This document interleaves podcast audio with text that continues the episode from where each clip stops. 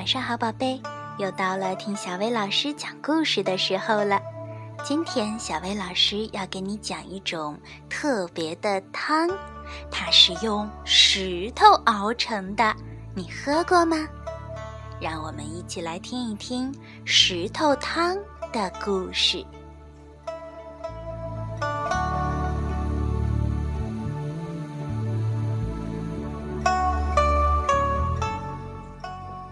三个和尚，阿福、阿禄和阿寿，走在一条路上。他们一路聊着胡须、太阳的颜色，还有布施。最年轻的阿福问：“什么使人幸福？”阿寿。阿寿年纪最大，也最有智慧。他说：“我们去找找看。”一阵钟声把他们的目光引向山下，那里有一个村庄。他们站得太高，还看不清楚。他们不知道这个村庄曾经饱经苦难，饥荒、洪水和战争让村民们身心疲惫。村民们不相信任何陌生人，甚至他们怀疑自己的邻居。村民们辛勤劳作，但从来只顾自己。村里有一个农夫，一个茶商，一个秀才，一个女裁缝，一个郎中，一个木匠，还有很多其他人。可是他们之间很少来往。当和尚们走到山脚下时，村民们早已躲进了家中。没有人到门前来迎接。一看到和尚们走进村庄，村民们又紧紧地关上了门窗。和尚们去敲第一家的门，没有人回答。接着，房里的灯灭了。他们又去敲第二家的门，结果还是一样。就这样，一家挨一家，一户又一户。这些人不知道什么是幸福，可是今天我们要让他们看看我们怎么煮石头汤。”阿寿说道，他的脸庞像月亮一样皎洁。他们捡来些树枝，点起一堆火。他们拿出一口小铁锅，盛满井水，架到火上。一个小女孩一直在看着他们。他勇敢地走上前，问道：“你们在干什么？”“我们在捡柴火。”阿禄说。“我们在生火。”阿福说。“我们在煮石头汤。我们需要三块又圆又滑的石头。”阿寿说。小女孩帮和尚们在院子里找石头。他们找到了三个正好合适的石头，然后把它们放进水里去煮。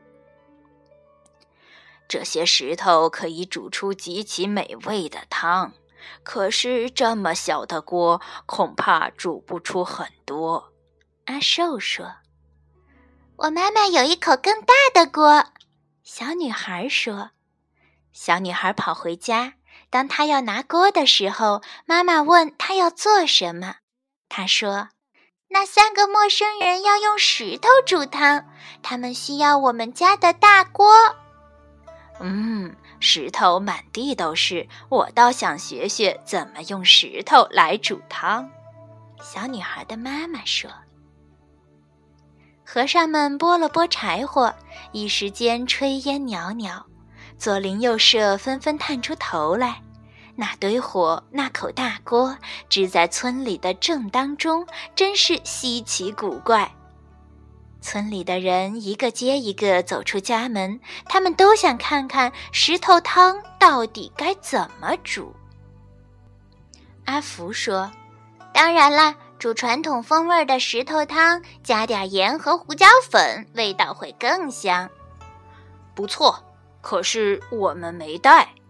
阿禄一边在巨大的锅里搅和着水和石头，一边说：“我们家有盐和胡椒粉。”秀才说：“他的眼睛睁得大大的，充满了好奇。一转眼他就不见了。回来时拿着盐和胡椒粉，还有一点儿别的调料。阿寿尝了尝，说：“上次我们煮这么大这种颜色的石头时，还放了些胡萝卜，那汤可真甜。”胡萝卜，站在后排的一个妇人说：“我家可能有，不过只有几根。”他转身就跑，回来时捧了许多胡萝卜，多的都快抱不住了。他把胡萝卜倒进了大锅，再放几个洋葱，你们觉得味道会不会更香？阿福问道。啊，对，放个洋葱进去，味道也许不错。农夫说着，快步离开。过了一会儿，他拿来了五个大洋葱，把它们放进了热腾腾的汤中。呵，真是一锅好汤，他说道。村民们点头称是，因为那汤闻起来真的很香。不过，要是我们有蘑菇的话，阿寿说着，摸了摸下巴。几个村民舔了舔嘴唇，还有几个一溜烟儿的跑开了。回来时抱着新鲜的蘑菇、面条、豌豆荚和卷心菜。村民中间一件不可思议的事情发生了：当每一个人敞开胸怀付出时，下一个就会付出的更多。就这样，汤里的料越来越丰富，汤闻起来也越来越香。要是皇帝在这儿，他会建议我们再放些饺子。一个村民说：“还有豆腐。”另一个说：“再配些云耳、绿豆和山药，怎么样？”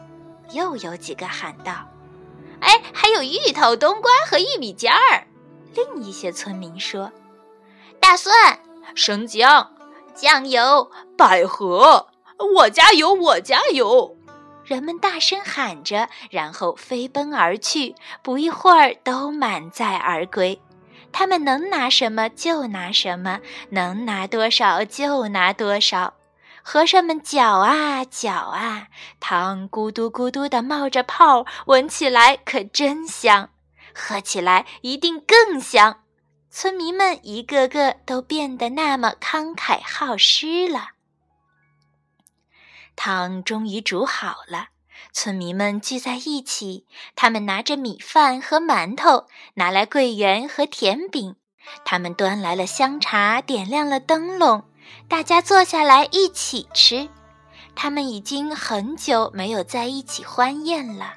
甚至没有人记得以前是否曾经有过这样的欢宴。宴会结束后，他们又说故事又唱歌，一直闹到深夜。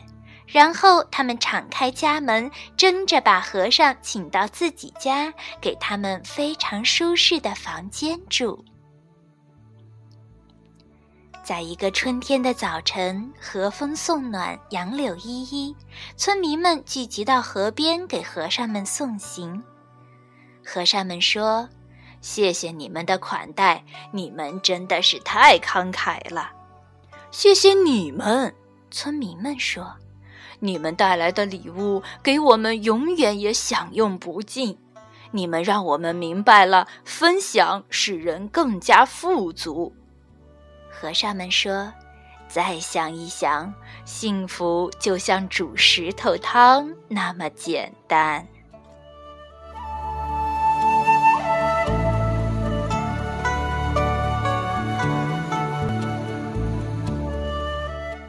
好啦，今天的故事就到这儿了。要想收听更多好听的睡前故事，就来关注微信公众号“小薇老师讲晚安故事”。小薇老师在这里等你哦，晚安，宝贝。